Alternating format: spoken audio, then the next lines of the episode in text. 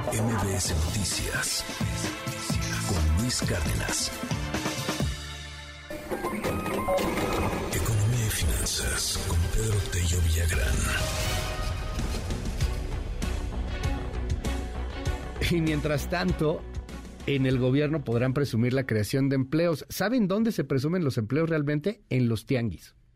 ¿Saben dónde están presumiéndose los empleos? En el sector informal, en donde no hay seguro, no hay prestaciones, no, hay aguinaldo, no hay infona, no, no hay nada de esas cosas. Ahí es en donde sí está creciendo el empleo. Querido Pedro, te mando un abrazo. ¿Cómo estás? Bonito día. Hola Luis, qué gusto saludarte a ti y a quienes nos escuchan. Fíjate que ahorita que comentabas este asunto de la relación entre la educación y el ascenso social, yo recuerdo mucho una cifra de un estudio que leí hace algunos años que me pareció impactante. Decía ese estudio, a finales de los años 60, por cada profesionista que egresaba de las escuelas de educación superior en México, había por lo menos tres puestos de trabajo disponibles. Podían elegir entonces en qué lugar trabajar en función de las prestaciones o de las condiciones salariales que existieran. Hoy, sin embargo, Luis, por cada puesto de trabajo disponible para un profesionista, hay por lo menos 10 profesionistas que están peleándose por ese puesto de trabajo, que termina por ubicarse en niveles salariales francamente bajos y con las prestaciones de ley mínimas, si es que les va bien. Así que la educación en México dejó de ser un mecanismo de escalamiento social, no porque, no solamente por los problemas de calidad que los tiene, sino porque tenemos una economía que no ha sido capaz de ampliar las oportunidades de desarrollo social o de desarrollo personal a los profesionistas que invierten los años de primaria, de secundaria, de preparatoria, de universidad y por supuesto de posgrado, Luis. Oye, me acabas de volar la cabeza con el dato que das. O sea, ¿este era de los setentas el estudio, me dices? Era un estudio que se hizo a mediados de los años 90 Ajá.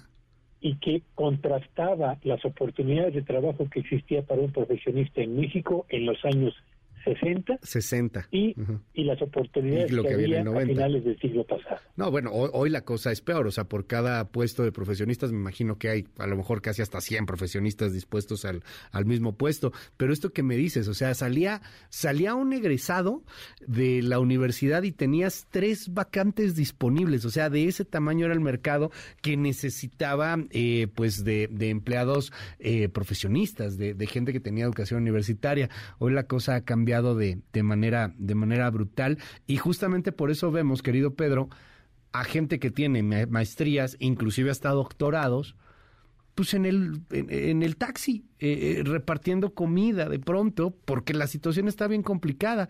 Y aunque si bien ese no es empleo informal con todas las de la ley, pues lo cierto es que son empleos sin prestaciones.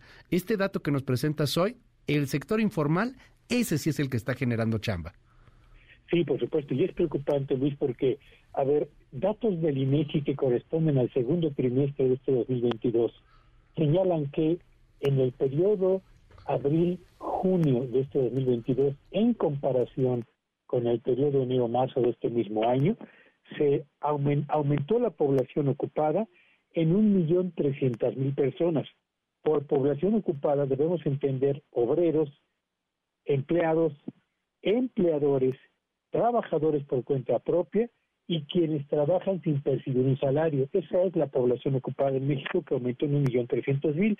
Pues bien, de ese millón trescientos mil personas ocupadas que se incrementó en el segundo trimestre de este 2022, un millón lo hizo en el sector informal de la economía y solamente trescientas mil personas más se agregaron al sector formal de la actividad económica nacional.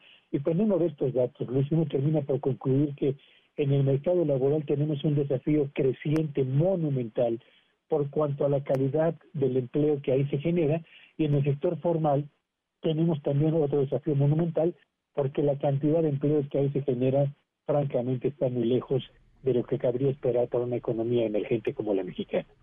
Querido Pedro, te mando un gran abrazo, mil, mil gracias y te seguimos en tus redes sociales. ¿Cuáles son? Sígueme en Twitter en arroba Petello Villagrán y que tengan un espléndido día. MBS Noticias con Luis Cárdenas.